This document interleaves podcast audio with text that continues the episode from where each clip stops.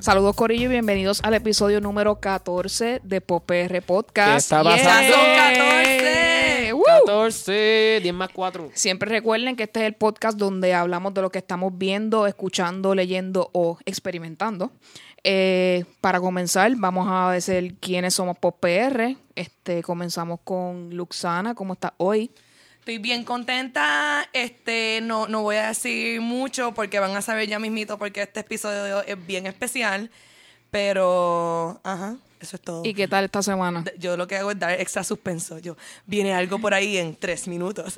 Este, no, eh, yo estoy bien contenta porque este, renuncié un trabajo malo y ahora estoy en una época de, de renovarme como ser humano.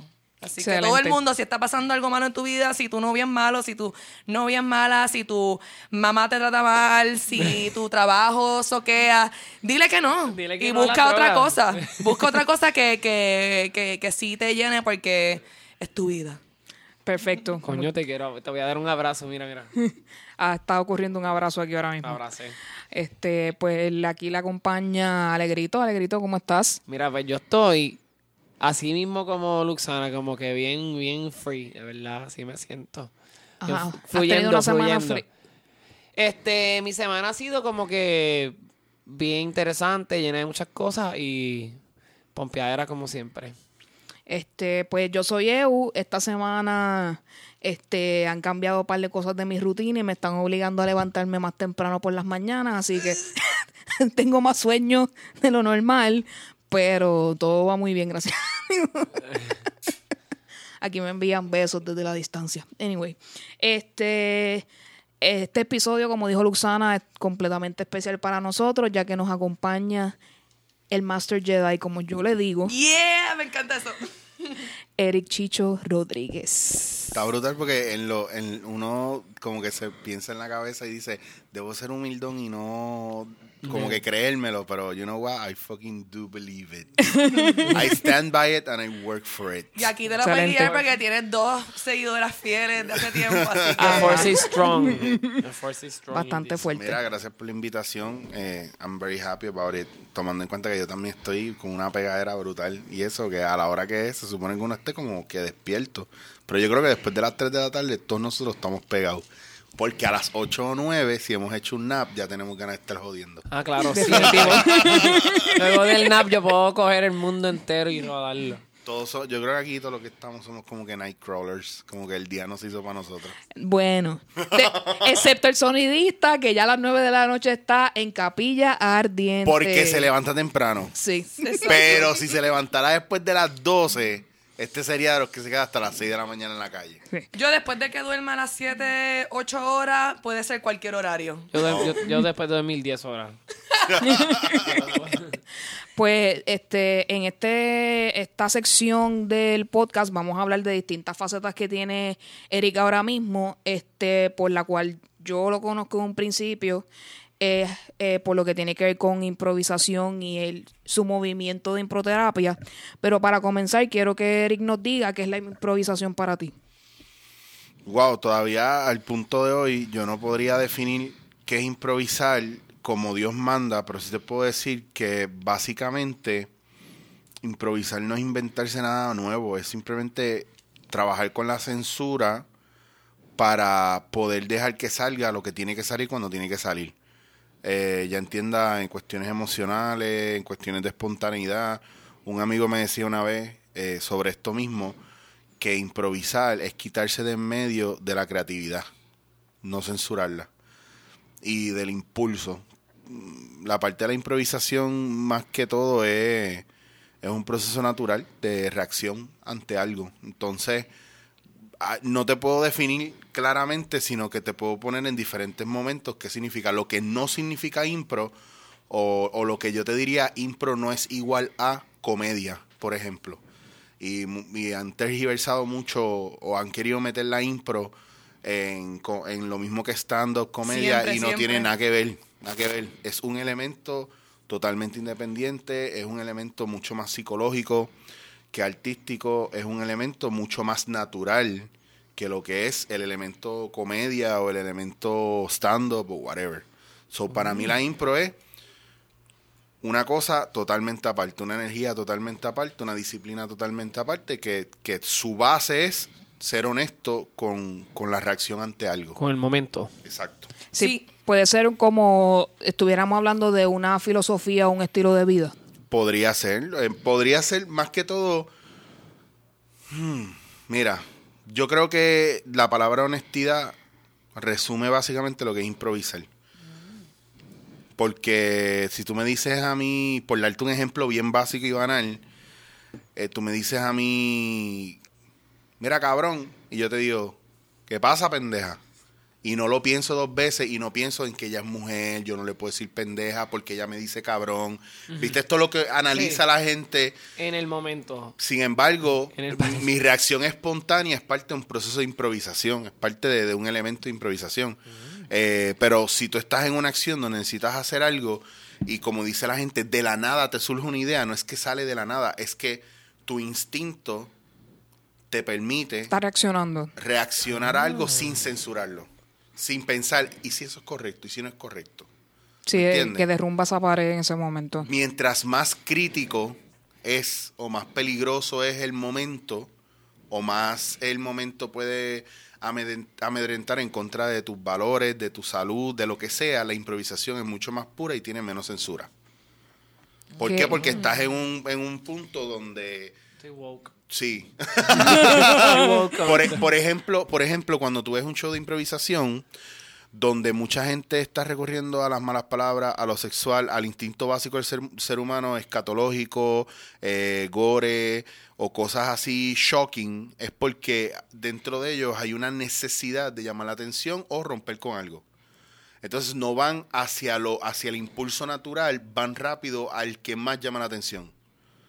Sin embargo, la gente en plan artístico que entiende que la improvisación es una cuestión de escuchar y de conectar, eh, en el caso artístico obviamente, de conectar con algo o alguien para, para crear en común, pues entonces empieza la escucha y empieza la, la acción-reacción, eh, empieza una cuestión más orgánica de no está en mi cabeza, está en el compañero.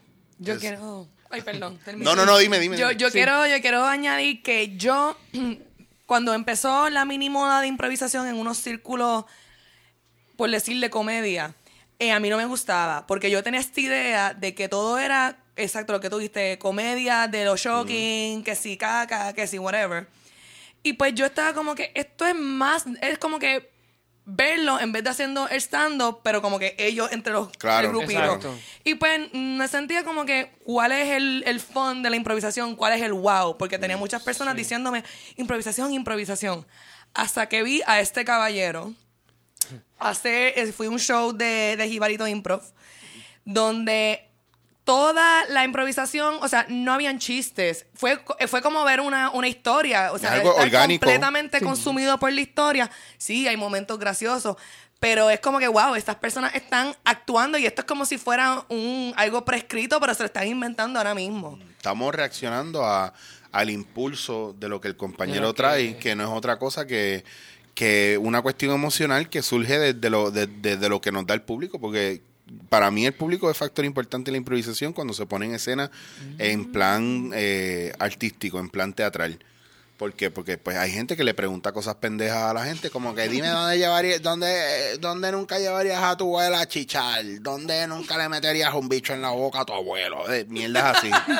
So, o, dígame una palabra, bicho, culo, chocha, tu madre, una palabra, no dos, tú sabes.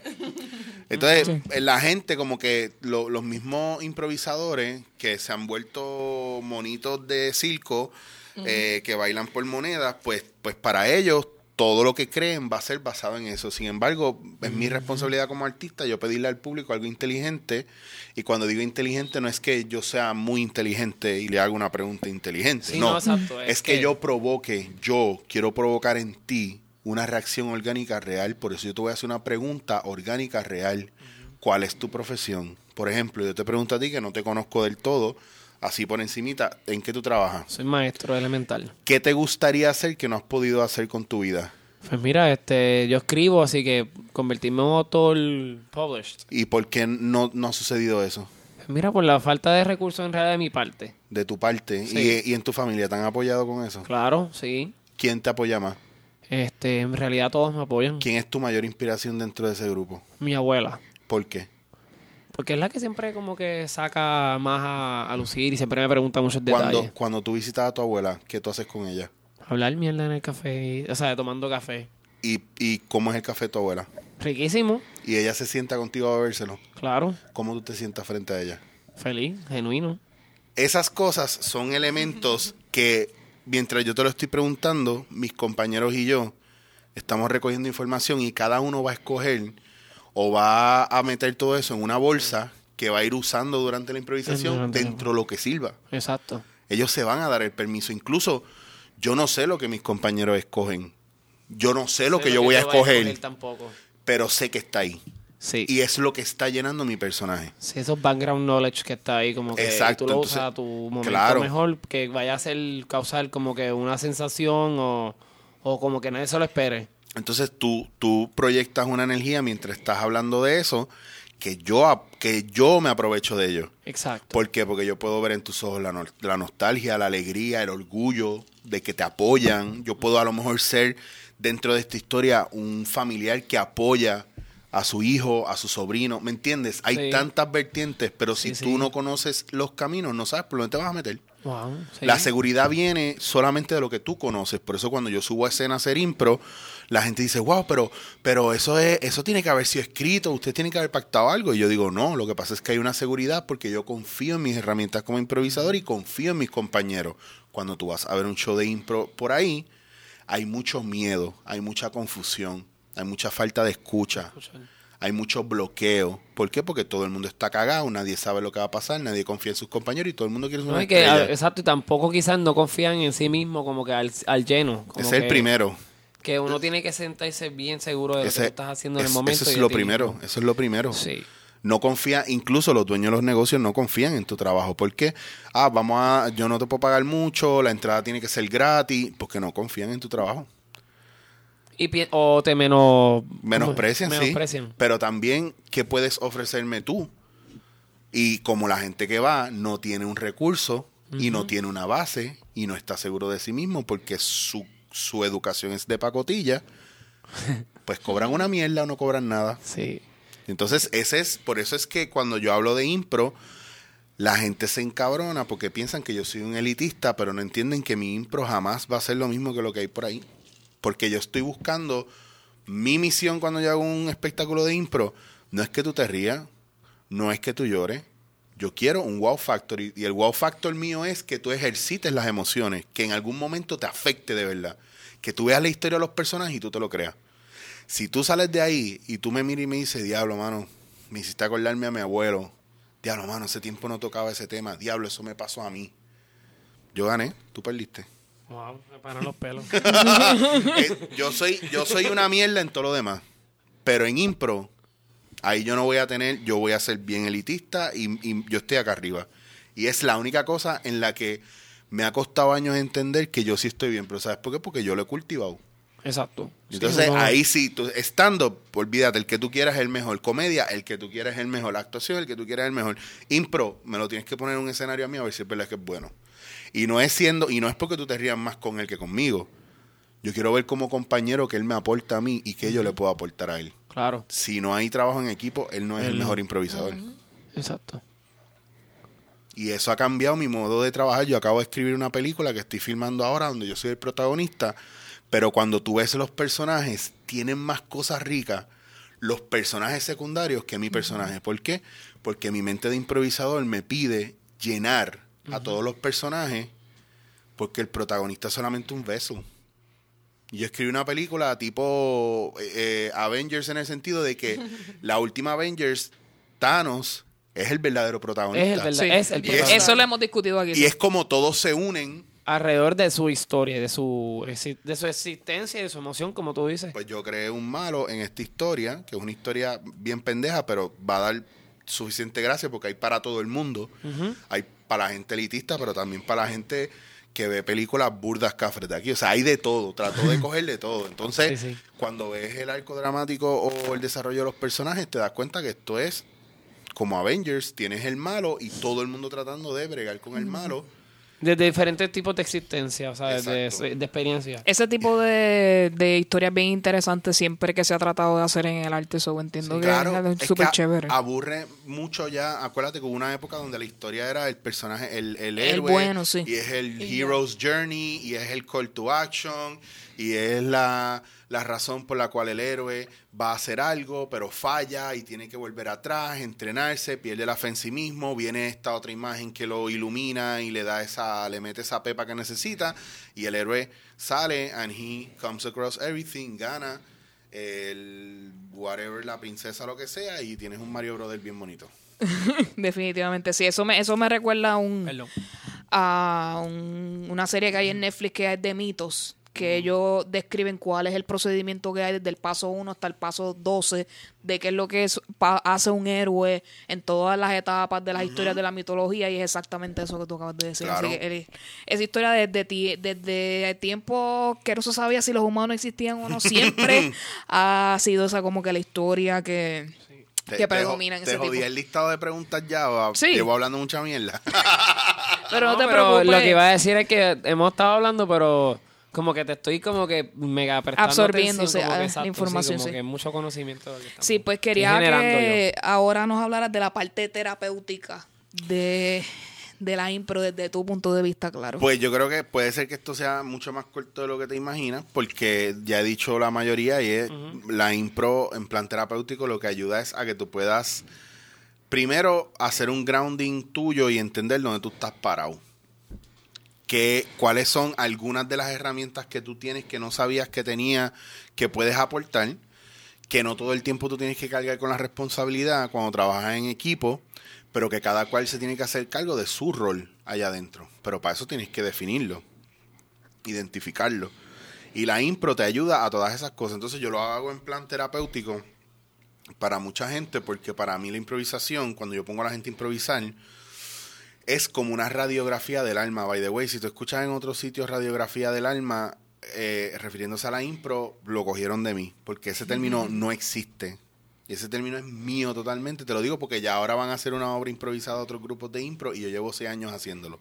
So ahora es que otros grupos están experimentando con obras de teatro improvisadas por esto, esta estructura que yo tengo. Que by the way, si todo sale bien, el libro sale ahora eh, eh, a principios del próximo año. Ujú, libro, nice. sobre- sí, impro más allá de la risa. Wow. Y habla sobre, pues, son elementos de improvisación que no necesariamente es un libro de, de cómo hacer impro, sino de la experiencia de la impro, detrás de la impro y lo que hay con la impro, con situaciones como esta, a un nivel más científico, porque es lo que llevo haciendo con improterapia los 20 años que lo llevo haciendo. Eh, eh, entonces, en ese plan terapéutico es para ayudar a la gente a soltarse más, a escucharse más, a entenderse mejor, a no cogerse las cosas personal, a entender que todo suma, eh, a entender que nos convertimos en algún momento en maestros de convertir el error en oportunidad. Entonces, cada cual tiene una manera de abordar la impro o de hacer un Eso, download. eso se parece mucho a lo que yo estoy estudiando ahora, que es mindfulness. Sí, exacto, sí. Como que estás en el presente y lo que tú Full, estás... full. Todas estas escuelas de, de nueva De- era de psicología lo que están trayendo es, esto es como, es como la Biblia, o sea, y como las religiones. Todo es el mismo patrón. Este, hay un Dios, hay unos santos o unas deidades menores, unas deidades mayores, y todo va a lo mismo, a cómo nosotros eh, nos comunicamos Nos para rodeamos llegar en a ese eso. para llegar a ese fin. Claro, entonces pues cuando tú vienes a ver, yo te, yo he tenido, mira, yo tengo mucha gente en mis talleres que son psicólogos, abogados, gente que está estudiando mindfulness, coaches, eh, gente que está trabajando formación grupal. Entonces hay cosas que tú tienes eh, que nadie te las puede, nadie las puede aprender. Yo tengo cosas que son mías personal que nadie las puede aprender. Entonces a mí me han querido llevar a, por ejemplo, la escuela Gestalt de Perú me quería llevar para yo dar una certificación en improterapia. Yo no te puedo dar una, yo no te puedo enseñar a hacer improterapia. Yo te puedo mejorar o ayudar a mejorar tu capacidad para trabajar con los demás a través de la improvisación, pero si tú no has hecho impro en tu vida, Tú no puedes... o sea, ¿cómo vas a ser improterapeuta si yo llevo 20 años haciendo impro? Yo conozco gente que usa improvisación y cogen talleres de impro para dar eh, clases de impro, pero nunca se han parado en un escenario. No entienden que esto es una cuestión de teoría y práctica. Entonces, el mayor espécimen con el que yo he trabajado en mi vida, ¿cuál ustedes creen que es? ¿Quién es qué- ¿Cuál es mi, mi lab rat para yo probar todas mis historias de impro? Yo mismo. Y yo aquí, ¿Quién, quién es? Yo no Sí, conozco yo a nadie. también, Yo, yo como que, y como, y como yo conozco eh, y Ajá, te he de- visto, yo como que, ¿quién, quién, ¿Quién de ellos es? ¿Quién puede ser? ¿Qué puede ser? ¿Qué Eres, eres tú mismo y es como lo que, lo que presenta Gestalt. Gestalt, para tú certificarte en Gestalt, tú necesitas como 300 y pico de horas de trabajo personal en Gestalt, de ir a un terapista Gestalt a trabajar contigo mismo. Wow. Porque tiene que ver contigo. It's all about fucking you. Y hasta que tú no lo puedes manejar en tu vida, tú no puedes hacerlo frente de Sí. nada, ni de nadie. ¿Eso resume algo o te jodí más la cosa? Yo creo que sí es lo que bastante también. puede ser. ¿Verdad? Yo, Luxana, que, que cogí un taller de improvisación, yo quiero dejarte saber que yo lo más que aprendí de ese taller fue a observar a todo el mundo que me rodea. Yo, ahora yo, yo puedo estar en, en una parada de guagua, en una calle, donde sea. Y yo he aprendido a observar a las personas, a preguntarme por qué tienen esa cara, qué le habrá pasado. Mano, y yo que, que es que era una como que, ah, yo en mi celular ensimismada, aquí, Ejé. Luxana World, nada más existe. Y Luxana me he dado cuenta lo mucho que uno aprende hasta de sí mismo, eh, observando a los demás y, y eso fue algo bien eye El que quiere, el que quiera aprender de verdad se puede sentar en medio de la nada, en un desierto, y solamente observar cómo la arena da vueltas y qué construye y qué compone, y aprendió algo. Pero eso es solamente que quiera aprender. El que quiera aprender encuentra la lección donde sea. El que está, el que le tiene miedo al aprendizaje y al cambio, todo el tiempo va a sentirse vacío y va a decir, ay, no sé qué aprender, nadie me enseña nada, no tengo ¿Tú, maestro. tú hablas siempre así de profundo? Yo soy una persona profundo, pero todo el mundo Eh. dice que yo soy intenso, que es difícil bregar conmigo. Pero me encanta como Sí. me encanta como tú hablas. Yo estoy aquí como que Es, Sí. que, es que es un... I told you. Ay, ay, yo me lo... Es que no, honestamente no, yo, eso me, está bien. yo me lo gusta tomo que en sea- serio. A mí me han dicho que soy intenso también y sabes que yo bre- que breguen con eso porque pues soy así. Y sabes qué es lo más cabrón? I'm not even high yet. Me encantó el yet. ¿Qué te- qué dice? dot dot dot. Yeah. Bien cabrón. No, mano, y esto No, no, es, de- es, es- es que la vida es mucho más que, que el momento que estás viviendo. O sea, honestamente, a mí los viajes que yo he dado me han enseñado que lo que estamos viviendo aquí es fucking bullshit. ¿Me entiendes? So, es como, en serio vamos a estar con chisme, en serio va a estar con hateo, en, ser- en serio a mí me va a joder que fulano y fulano estén hablando mierda de mí, no han salido ni siquiera del patio de su casa sus cabrones. like, seriously people. Eh, o sea, las balas que de verdad te hacen daño son las que tú... Mismo permites que te Eh, den. Ahí está, ya está. Ve, eh, eso, ese es el segue natural Aquí para lo que quería, lo que quería hablar ahora era de que al tú dar todos estos talleres y ver todas las cosas desde ese punto de vista, como cuál era tu resumen sobre la salud emocional de la gente que tú has podido Nada, trabajar. we're really fucked up. Estamos viviendo en unos tiempos donde estamos bien fucking jodidos. Y tú sabes qué? Suena un cliché, pero tiene que ver todo con nuestra niñez y con lo que nos dan eh, nuestros padres y con nuestros amigos de infancia. Eh, Maestro. you- ajá, you don't get to choose them. las personas más cercanas a nosotros. Claro, entonces, unfortunately, que es lo que está pasando ahora, la gente más cercana a ti, tu familia, maybe no te dejaron en el mejor cuido o en la mejor escuela, que no tiene que ver con cuál escuela es mejor o no.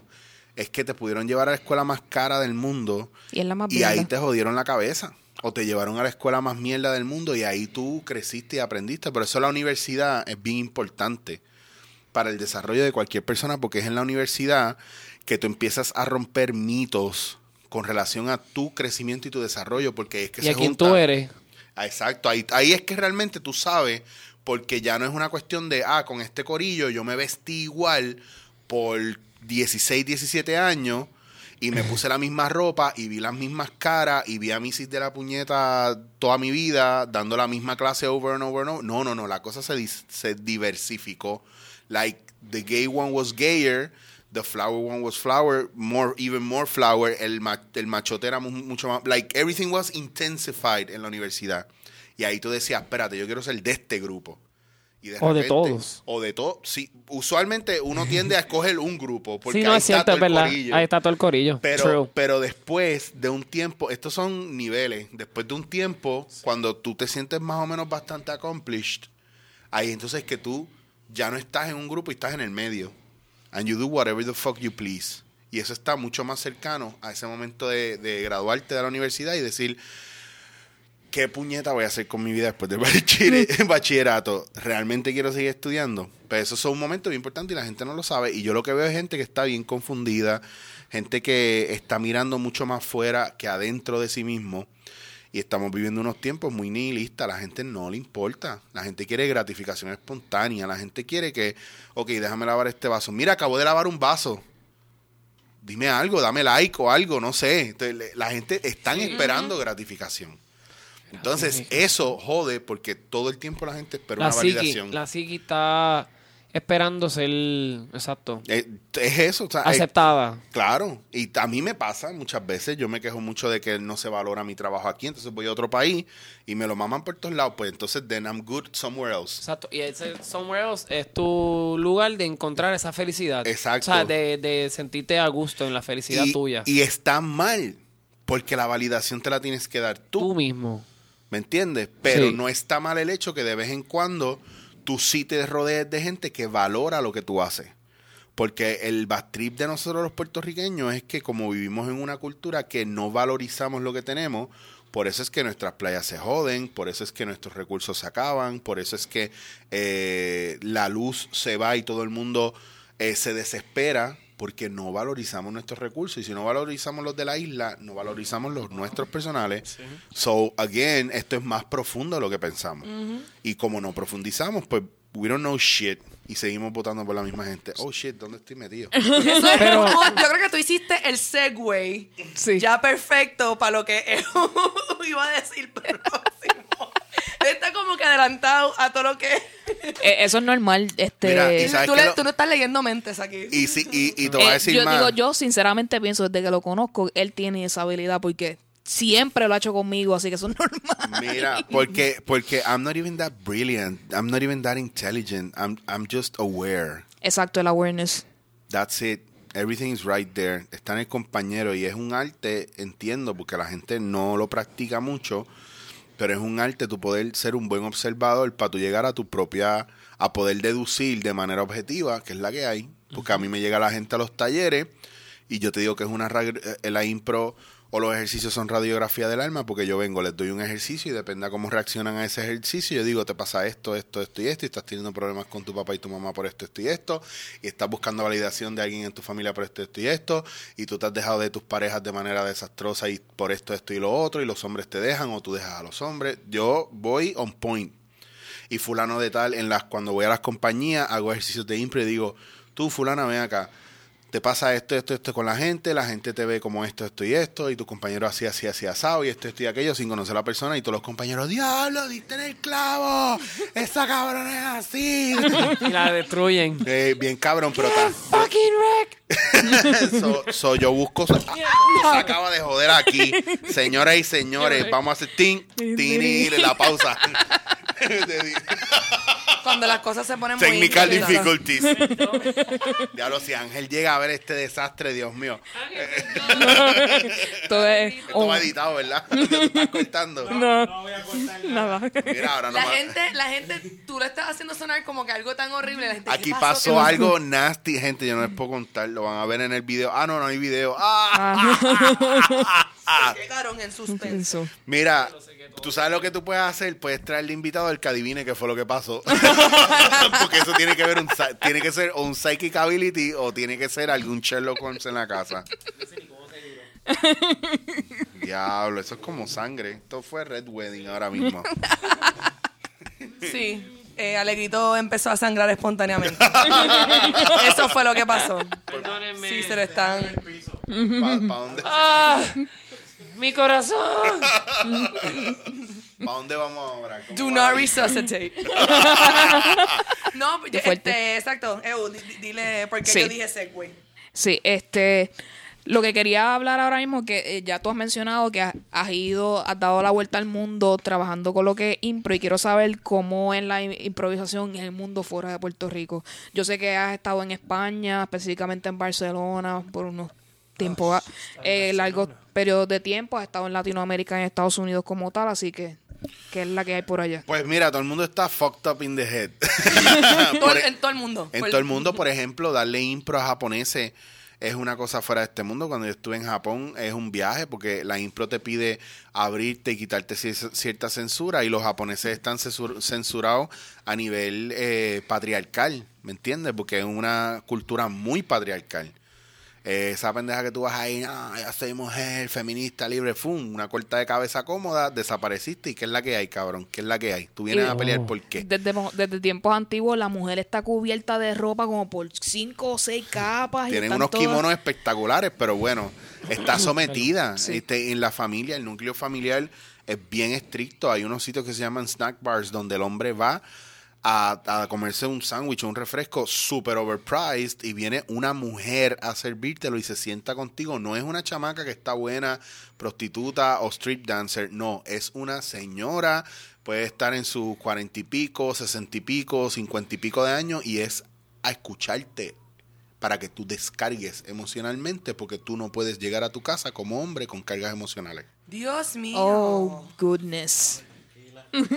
Y esto es una cuestión cultural. Ahora bien, ¿qué es la que hay? No hay zafacones en la calle porque no hay basura en la calle. Los niños de 4, 5, 6, 7 años van a la escuela sin supervisión La- adulta la porque es responsabilidad de todos con la niñez. El, De que el niño llegue a su lugar. Claro. Así debe ser. Tú no eres padre del niño, pero si el niño está en una situación, tú vas a ayudarlo. Claro. y tú lo vas a guiar y es tu responsabilidad como ciudadano. Eh, eh, otra cosa es que tú vas a un McDonald's o un Burger King o whatever, lo que hay allá de fast food y, y es diferente a los fast food de nosotros. Tú ves la parte de afuera, un 7-Eleven o lo que sea, lleno de bicicletas, 500 bicicletas afuera parqueadas y no hay una sola con un candado. El rate de criminalidad está por debajo del 1% Dios. wow. porque las leyes son estrictas y se ejecutan. Hay, hay barrios que tienen un guardia, un guardia, un guardia en un booth de 8 de la mañana a 5 de la tarde y nos vemos. Porque no hace fucking falta. Creo, creo que para sacar un arma necesitas tú pedirla y todos tus vecinos tienen que ser entrevistados para Full, poder sacarla. full. Wow. Yo donde me quedé en, en Kioto, yo no, a mí nunca me dieron llave de la casa. La, ca- en la casa nunca se cerró el seguro. Nunca. Nunca. Ay, otro, ay, ah. O sea, eh, ¿me entiendes? Pero son No, cuestiones culturales. Sin embargo, tú das un taller y ves cuán reprimida está la gente.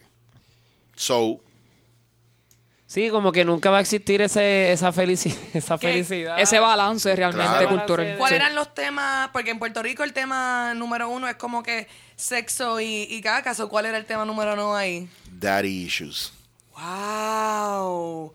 Qué me Yo tengo, yo tengo incluso, yo creo que en, Wa- en, en Instagram lo subí cuando yo estuve allá, un clip bien corto de una de mis estudiantes allá.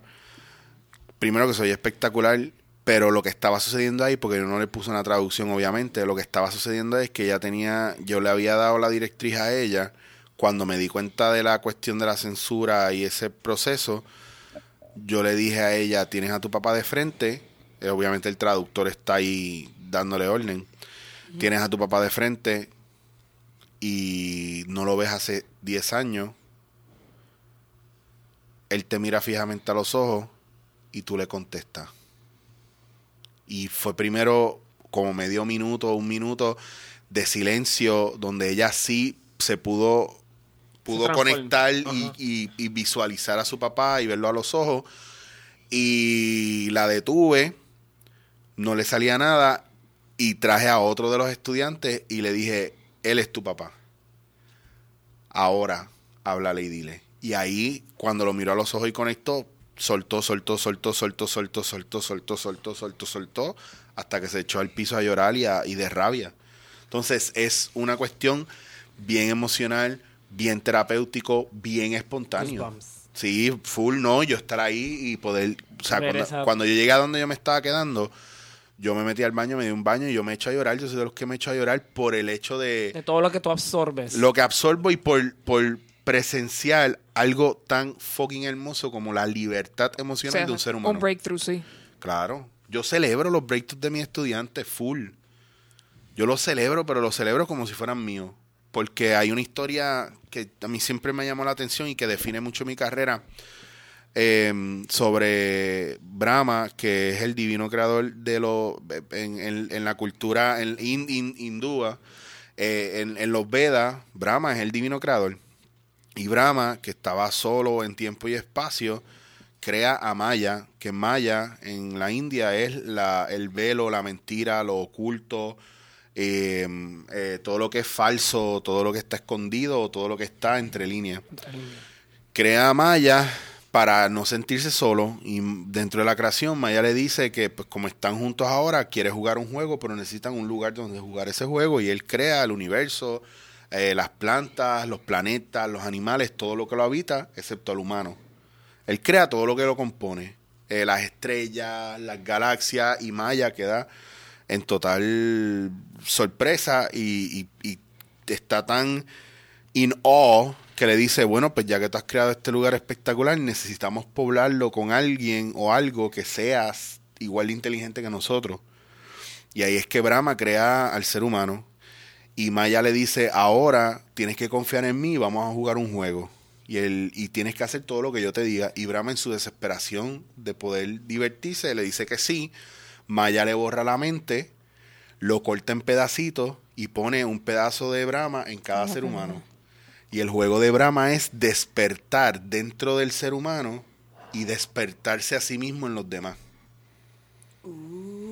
And that's how you make a breakthrough. ¿Entiendes? So, so el breakthrough para mí es reconozco a Brahma que despierta en mí y despierto la divinidad de Brahma en los demás. Increíble. Que es la divinidad de Brahma, la posibilidad de todo el mundo ser un divino creador. Y de tu ser exactamente tú mismo. Claro, es que la divinidad del ser humano Es eso. se compone de, de lo que parece bueno y de lo que parece malo. Ese es el famoso yin yang. Tú no, tú no puedes ser un ser divino si tú no tienes un balance entre uno y lo otro, porque uno complementa al otro, porque vivimos en un planeta de polos, en una dimensión de polos. Tienes toda la razón. Espíritu viviendo la experiencia del cuerpo. Tienes lo material versus lo etéreo o lo espiritual. Lo que, lo que no está, lo que no existe, pero se siente. Entonces, todas esas cosas están completas. Eso estaba aquí en el listado de... Tranquilo, no te preocupes. Usted tiene la libertad de expresar Ese todo es, lo que ese quiera. es mi viaje. ¿Me entiendes? Esa es mi filosofía, esa es mi religión, que se va modificando y cambiando y creciendo y, y- y ajustándose según lo que yo voy eh, viviendo y aprendiendo en la vida, porque nada, nada se puede dejar por hecho escrito en piedra. O sea, un río no, no tiene que seguir fluyendo para que, o sea, según la tierra se va moviendo, el río va, va cambiando cauce también. Sí que la- las creencias o los, vamos a poner religiones entre comillas, porque no necesariamente tiene que ser una religión, pero de Oriente siempre son bastante basadas en la espiritualidad, que es lo Claro. que él está hablando. Aquí en Occidente lo que tenemos es entre el patriarcado y otras cosas, pues estos seres inalcanzables que el, ser humano nunca va a lograr Claro. entender. Y ahora Así mismo que- países de Centro y Suramérica siguen peleando en contra del machismo a una intensidad mucho mayor de lo que nosotros vemos, con mucha furia, las mujeres mucho más furia de la que nosotros tenemos y eso y eso es un problema bien grande porque llega un momento donde se ve al hombre como el enemigo y, no somos el enemigo. O sea, a lo mejor no estamos eh, no tenemos la apertura emocional que tienen las mujeres en el aspecto, no lo sufrimos igual, pero no somos el enemigo y es un proceso de educación y cuando tú demonizas al hombre estás quitando a tu aliado más cercano. Unfortunately. ¿me Sí que está, entiendes? eh, uno lucha sola en ese caso. Exactamente. So, hay unos factores ahí que yo veo lo que está sucediendo y llega a un punto extremista, pero tengo amistades en Perú, en Chile, en Costa Rica, en Colombia, en Venezuela, ¿me entiendes? Y yo lo veo sucediendo constantemente y pues el, el trabajo de la improvisación es lograr unir a la gente en una misma mente, eh, pero partiendo de, de- de mente, es una conciencia colectiva. Y, y- Que en Puerto Rico no hay eso. No, ¿qué va? Eso no existe. Eh, Oh, don't get me started on that. Pues entonces eh, termina esta parte entonces dándonos la eh, el diagrama de cómo está la salud emocional puertorriqueña. Cuéntame. Yo quiero que tú me que tú me digas para ver si todo lo que hemos hablado de este podcast en estos tres episodios anteriores, este, más o menos pues van por la misma línea. Que yo creo que sí, pero. Yo te voy a decir que tenemos un vacío existencial muy cabrón. We're needy motherfuckers. We have lack of attention, lack of love.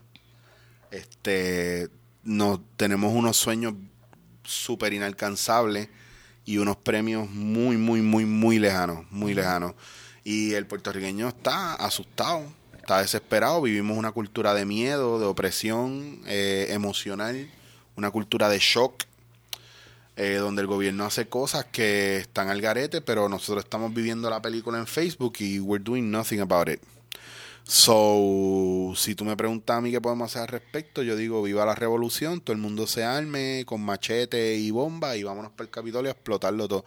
Which shouldn't be or should be.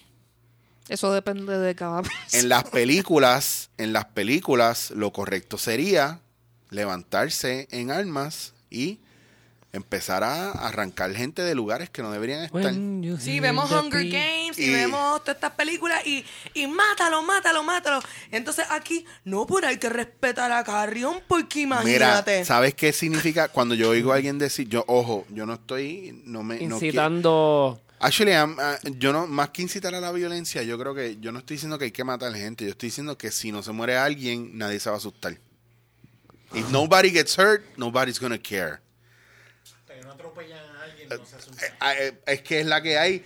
Los cinturones de seguridad se pusieron porque, aparte de que era una cuestión eh, en una época donde se quería vender algo y se quería probar algo, una de las razones fue porque la gente, cuando habían accidentes, pues eran desastrosos. Sí, fatales. Ya está.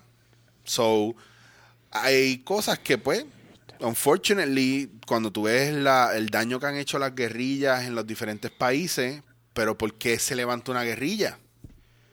¿Me entiendes? ¿Por qué, por qué el pueblo catalán, si ustedes han escuchado algo de eso, por qué el pueblo catalán se revela en contra del gobierno español? ¿Porque ellos no quieren ser españoles? No. Porque se cansaron Porque de no ser la gallina de huevos de oro. Gracias. Entonces, ¿qué provoca qué? Muchas veces nosotros nos encojonamos con la persona que responde. Pero ¿qué provocó eso? ¿Por qué no podemos profundizar más? Porque le tenemos miedo a- a- al, al outcome, a, nos, a que el problema hayamos sido nosotros todo el tiempo. Sí, que en todas las guerras va a haber sacrificios y en ese caso, pues, tenemos que ¿Qué quizás morir unos cuantos para que el No, futuro y que sea- sacrificarías tú mismo de, para Claro. poder llegar a esa... Porque Ah. no necesariamente siempre es tu vida o la de los Claro. demás. es- Ah, so, tú me estás diciendo que me tengo que levantar, a coger sol en la calle, a protestar. Que ese día me lo van a descontar y yo no me voy a ganar 30 pesos en mi trabajo ese día. Yo no puedo dejar de trabajar un día, que me, que me van a botar del trabajo. Yo, hacho, yo no. Yo, mire, pendejo, se lo van a quitar como quieran en algún momento. Usted es indispensable. Espérate, dispensable, usted no es indispensable. Indispensable. Usted Usted, es es, dispensable. usted es muy dispensable. Todos lo somos. Y, y cada vez nos estamos acercando al punto donde ya usted está en un rock bottom, donde yo acabo de hacer un documental con unos ingleses, donde estaban viendo lo de los, los cryptocurrency, y hay un montón de gringos y de gente de otros países que están bien duros en el cryptocurrency, que tienen millones de cryptocurrencies, y están comprando tierra, casas, eh, urbanizaciones. eh, Que, by the way, cayó bien desastroso ayer o hoy. ¿Qué cosa? El, Bitcoin. ¿Cuál Bitcoin? Sí, cayó de nuevo. ver cuánto cayó, porque. No, hombre. No, hombre, pues alegría, esto- alegría. no, hombre, pues esto me preocupa, porque yo tengo cinco pesos en Bitcoins. Dame un segundo, por favor, disculpen. No, no, yo tengo que ver cuánto cayó. Por favor. Ah, pues es tristeza si cayó entonces. Diablo cabrón, cayó bien duro. Sí. ¿Cómo fue? ¿Cómo fue? Ahí está bien volátil ahora mismo ese, ese campo. Está fuerte. Anyway, es que hay que invertir en otra cosa ya, el, el Bitcoin ya. Anyway, eso es otro tema. El, a lo que voy. Eh, ¿por, qué se- ¿Por qué están los cryptocurrencies? Porque no confían en el sistema bancario que tenemos actualmente. ¿Por qué? Porque there's a flaw in the system. Lo están corriendo pillos porque la isla está jodida. Porque la gente responde, porque protesta. Entonces, a los brutos de esta isla, y digo a los brutos, no entiéndase no todo el mundo. Si usted piensa que yo me estoy refiriendo a usted, Pues usted, usted es el probablemente bruto. lo es. ¿Me entiende? Pero si usted entiende que yo no me refiero a usted, pues a lo mejor no es tan bruto o está en total negación. El viaje es que, mano, se están quedando con la jodida isla y hace rato nos sacaron de ella. Le- nos siguen poniendo los precios en las nubes y usted se sigue quejando de que si que esta coge cupones, que yo la estoy manteniendo. Usted no mantiene a nadie aquí que coge cupones, cabrón. Aquí el único problema es que nosotros, a nosotros nos tienen por el cuello y todo nos va a salir más, acá, más caro. eh, Siguen experimentando con nuestros recursos y como no profundizamos, pues no sabemos nada. Pero lo que le falta a esta isla es eso, hay un neediness. ¿Me entiende? Hay un vacío, pero es porque cua- cuando nos dan a escoger entre educarnos o ser millonarios, ¿qué decimos? Ser millonario siempre. ¿Y qué pasa con ese dinero cuando se acaba? Quedas vacío sin nada. Nada, ¿Y, nada. y tienes la inteligencia suficiente para poder bregar con esa situación? No, porque no puedes crear nada from scratch. Porque eres un fucking bruto. Ya está. Eres un fucking bruto y cuando hablas se nota y cuando no pones un acento se nota y cuando pones I sin H con H o no sabes dónde va la fucking H. Y cuando dice aiga, Ah, esa- ¿ve? So, hay cosas que uno tiene que aprender a bregar, pero Exacto, cuán, cuán feo nosotros actuamos hacia afuera es el doble de oscuro y tenebroso somos por dentro de dentro. nosotros. Así mismo, y me da así mucha mismo yo lo veo, fíjate. Y, y me da mucha pena, la gente habla de, por ejemplo, la situación de Bebe Maldonado o lo de Molusco y Maripil y todo eso, y cuando tú lees los mensajes de la gente, yo no puedo creer que yo vivo en una isla que la gente vaquee el hecho de que Bad Bunny le tire a Natalia Rivera con un guille cabrón y que la gente realmente diga que Francis es un cuernú y nadie regaña a Bad Bunny. Sí, que, y que tienen a Francis por el piso en todas las redes, siempre están todo el Tú me tiempo. estás diciendo a mí que, que Francis que se está portando como un caballero, ahora, no, no, él no es un caballero, él es un pendejo y un cuerno. Los otros días yo pongo una, una foto con Francis y un, un tipo pone el cuerno mayor y borra el comment Claro, y el tipo me escribió, ah, ¿por qué me borraste el comment? Y yo le puse, pues tú eres un pendejo. y lo bloqueé. Yo estoy Pues esperando. tenemos la libertad de hacer lo que querramos con sociales. con mi red social. Claro, porque tú no lo conoces y yo lo conozco y tú eres un pendejo y eres un huele bicho y Francis Rosa no, Francis Rosa es un caballero y es un tipo que a mí me ha ayudado mucho en momentos bien difíciles de mi vida y ha ayudado a mucha gente en silencio y entonces yo no puedo hablar de la gente que yo no conozco. Ese es el neediness y el vacío que tiene la gente. Por Sí, eso, déjame tirarme este comentario porque de seguro voy a recibir 930 likes. bien cabrón. Y- Vamos a ver quién es más hardcore. Vamos a ver qué más hay Ay, cosas. Dios Cuando tú lees lo del nuevo día, el nuevo día, primera hora, todas esas cosas, yo uno termina como que con menos existencia de tu, de tu Bien- ser. bien cabrón. Farruko, te, te metiste en un tenis 50 mil pesos, cabrón. ¿Qué le estás enseñando a la gente? ¿Qué le estás enseñando a los niños que te siguen? Mano, que tú puedes hacer lo que te Que dé la gana lavar con las el, leyes todo de el este dinero, país. te lo puedes lavar como tú quieras. Claro, y así sucesivamente, mano. Ese me es el cabe- a gran no me problema. caben ni tres pesetas. Cabrón, es que yo no veo tres pesetas. A mí no me llega. O sea, llega el punto donde yo voy a pagar un café y gracias a Dios en algún momento yo acumulé puntos y tengo 10 cafés gratis en un sitio. Voy a ese sitio a verme los 10 cafés gratis. Yo- A yo- ese A punto. ese punto llega. Sí. Yo, yo soy, yo sería de los, de los Sí, cuponeros fíjate, estos, este, de los, de los Yo estaba leyendo un documento, un artículo, este, y es sobre lo que este, tú estabas mencionando, de que la salud mental de la cultura americana, porque nosotros estamos dentro de esa cultura americana, se debe a que no, no es el suceso. Es como durante pequeño nos enseñaron a que el suceso era lo único que existía para que tú fueras feliz.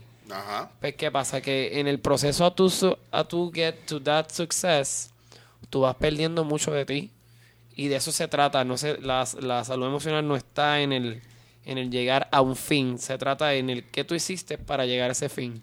Y que tú perdiste. Y pues, muchas personas dicen como que su misma identidad, este, momentos de felicidad con pareja, este, familiares. Y pues muchos de nosotros a veces tenemos que sacrificar tanto para poder hacer algo que después cuando estamos reunidos o rodeados, la gente, ah, este, bueno, estás cabrón, no te hablo hace como cinco años atrás porque te envolviste en miles de planes. Pues porque yo quiero hacerlo. Claro. Y yo no quiero hablar contigo, vete para el carajo. Y bueno, Y ya. En conclusión. decía, de, bueno, llega, es que la gente, nosotros, Así pues, es, mano, para mí así es. Para mí es como que yo vivo mi momento y mi felicidad del momento y yo no dejo que nadie me... no- me- nosotros no sabemos, nosotros no sabemos ni lo que es amar, ni lo que es una verdadera amistad. Nosotros ponemos unas reglas bien pendejas que no existen Sí. en unos por unos parámetros que no existen. Nosotros creamos un Dios a nuestra imagen y semejanza que siempre está encojonado, que es un fucking acomplejado, Y odia a los que, gays y y odia a los gays y a todo el mundo. Eso no es todo amor, es como que un amor por condición, a condición de yo te amo si tú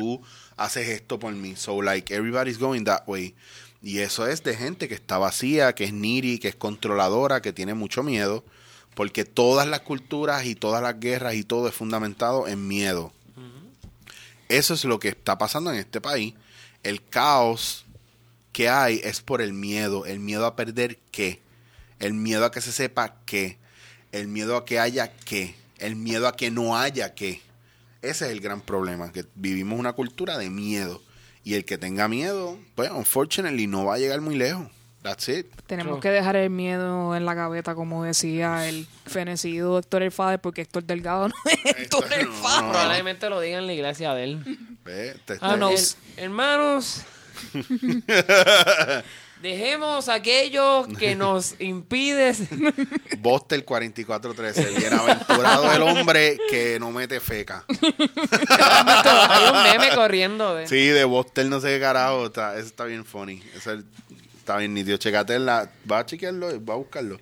Búscate en la cuenta Macetaminofen ahí No en Instagram. mí, por lo menos mi prima me mandó. Sí, prima. Y yo, Pues en lo que buscan eso, ya que estabas hablando de café, yo sé que eh, usted es eh, un... eh, Boster 4413, perdón. Ajá, no te preocupes. Porque tengo cosas, dicen que soy mafioso. Como tú no tienes, ya tú sabes, estás celoso. Celoso. Eh, pues eres entusiasta del café.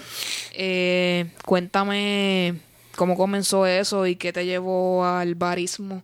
Pues, mano, fue llegar a Puerto Rico después de estar en España y un pana me llevó a Gustos a tomar café y yo pedí un café con leche. En, ese momento no sabía que era un latte. Y me dicen, pues es un latte. Y yo, ah, pues cool, pues dame eso mismo. Y cuando, cuando me lo fui a beber le iba a echar dos sobres de azúcar y el pana mío me dijo, no le eches azúcar, pruébalo primero para que tú veas. Chacho, y cuando lo probé y, y no sentí la amargura y la quemadera, yo decía, ¿qué carajo es esto? Esto está cabrón. Y ahí me empezó a interesar y yo sé, iba a ese mismo coffee shop casi todos los días, por lo menos una hora, y me espoteaba al lado de la máquina y el barista, y lo miraba y yo le decía, ¿y, ¿y qué es lo que tú estás haciendo ahí? ¿Y por qué tú haces eso? Y el barista, este, que me acuerdo como si fuera hoy, Así. Gracias a Dios, él no fue, o sea, Alberto no fue conmigo rough, al contrario, yo me pompeaba, iba todos los días, aprendía y llegó un punto donde yo nunca he cogido una, yo nunca he pagado por una clase de barismo, pero yo soy, yo soy excelente maestro, pero soy mucho mejor estudiante, porque observo, me gusta aprender, entonces me metí a ver videos, me metí a estudiar cosas de barismo, porque yo soy autodidacta también. Eh, el segundo paso, después de ya llevar casi año y medio metido con lo del café bien pompeado, fue pedir trabajo en un coffee shop. Diablo, chicho, trabajando en un coffee shop. Ah, pero que tú haces ahí, la cosa está mala. Y yo, mira, cabrón, no está mala, quiero aprender a hacer fucking café. Eso es lo que yo quiero hacer. Ajá, es lo que me gusta, es, es lo que me llena, es lo que me pompea. Eh, y aprendí mucho en Buen Vecino, que fue que trabajé eh, ocho meses, pero ahí me vinieron más viajes dentro de lo de impro y por lo tuve que dejar, obviamente. Y entonces empezaron los viajes y cada vez que yo viajaba, que ya yo tenía el lenguaje, que ya yo tenía la experiencia, me metía a los coffee shops, preguntaba, hablaba con los baristas, hablaba en términos mucho más sofisticados y decían, uh, espérate, te está hablando un idioma que nosotros entendemos, que no todo el mundo que viene aquí habla y eso fue sumergiéndome más en el proceso y yo estaba literalmente smuggling coffee de los diferentes países que yo iba, me los traía para acá, para que los baristas amigos míos lo probaran. Y eso se convirtió prácticamente en mi paga por, o mi manera de yo agradecer a todos los baristas que me enseñaron, que siempre que yo baja- eh, viajaba traía café diferente y todo el mundo se pompeaba, porque probaban otros cafés, otros tuestes, otros sabores. No, y que So- exacto, cuando tú aprendes sobre eso, tú dejas saber, tú puedes saber como que el, el- como el proceso del café Claro. en realidad afecta hasta el tiempo de vida de la misma cafeína. Todo, todo, todo, todo, todo, todo. Bueno, hoy tuvimos una conversación de Sofía a beberme un café con un pana ahí en un coffee shop y vino otro muchacho y el barista es pana mío y estuvimos hablando y al final terminaba yo hablándole de más a profundidad de cosas técnicas del café que el pana mío que es barista. No porque él no supiera, sino porque es como que lo que él dijo. Lo que él dijo. Exactamente. Había una validación de, diablo cabrón, tú sabes lo mismo que nosotros, Omar. es una pasión Sí, tan grande. Yo soy, yo por eso te digo, porque yo me, porque hay cosas que yo estoy seguro que yo estoy muy duro en eso, porque yo me lo cojo en serio, porque yo le doy el amor y el cariño, por ejemplo, cuando yo me casé con la impro, era like forever, o sea, esa es, esa es la verdadera unión mía con, con la impro, fue de yo te prometo serte leal y, y profundizar contigo y jamás en la vida te va a faltar de respeto y no he vuelto a hacer shows de barra, por ejemplo, de garitos o trabajar con cualquier grupito de impro y digo y lo digo de manera muy despectiva. Porque no me interesa trabajar con gente que no valore lo que yo hago cuando aquí yo le he enseñado impro a todo el mundo y entonces a los que le he enseñado impro es como que "Ah, este se cree que sabe más que uno, sí, cabrón. Pues si Va. llevas casi toda tu, tu vida en eso, ¿cómo no vas a saber? Pero somos orgullosos y nos da miedo el éxito de los demás, por eso no los validamos. Ese es el verdadero puertorriqueño. Eso es tan charro, porque es... Como que cuán vacío tú estás por dentro, Cuán- que no puedes eh, ni siquiera estar feliz por otra persona que ha luchado por lo que tiene. A lo mejor lucha tú y entonces... Y no nos pasa no solamente a nosotros, en la misma industria del café, ahora mismo yo sé de gente que ha abierto coffee shop y otra gente que está bien molesta porque ellos abrieron coffee shop. ¿Y por qué te molesta? Ah, pero él no sabe de café. Ah, pero él está muy cerca porque yo estoy en este pueblo y él está en el pueblo de al lado. Y, what the fuck? Ah, pero que yo vendo café y esto y él vende café y lo mismo. Ajá. Mucha por- gente vende pues, café. Cabrón, ¿por Vale. ¿cuál es el viaje? ¿Tú ¿Sabes? O y sea, en Puerto so- Rico el, el café es, es casi una religión, es, es algo que, que está en todos lados y al puertorriqueño en su gran mayoría le, le encanta. A mí me habló que- uno que estaba encojonado porque había gente que hacía gorras y camisas de café y que sí que dañaba la industria. Y yo, cabrón, ¿por qué? Cabrón, te, te están creando culto de, de, de algo que tú vendes, cabrón. Es como si tú vendieras Herbalife y tú no tienes que salir a venderlo porque todo el mundo está tan pompeado que van a tu negocio a consumir lo tuyo. Herbalife. Sí, están moviendo esa economía de esa industria en particular. Herbalife. me insultó a mí. Exactamente. Y a, y a mí, y a mí me insultan cada vez que me llaman o me Herbalife escriben de- me para vendérmelo. Una, una muchacha en la random en la calle me dijo, tú como que tienes cara de que quieres ganar peso.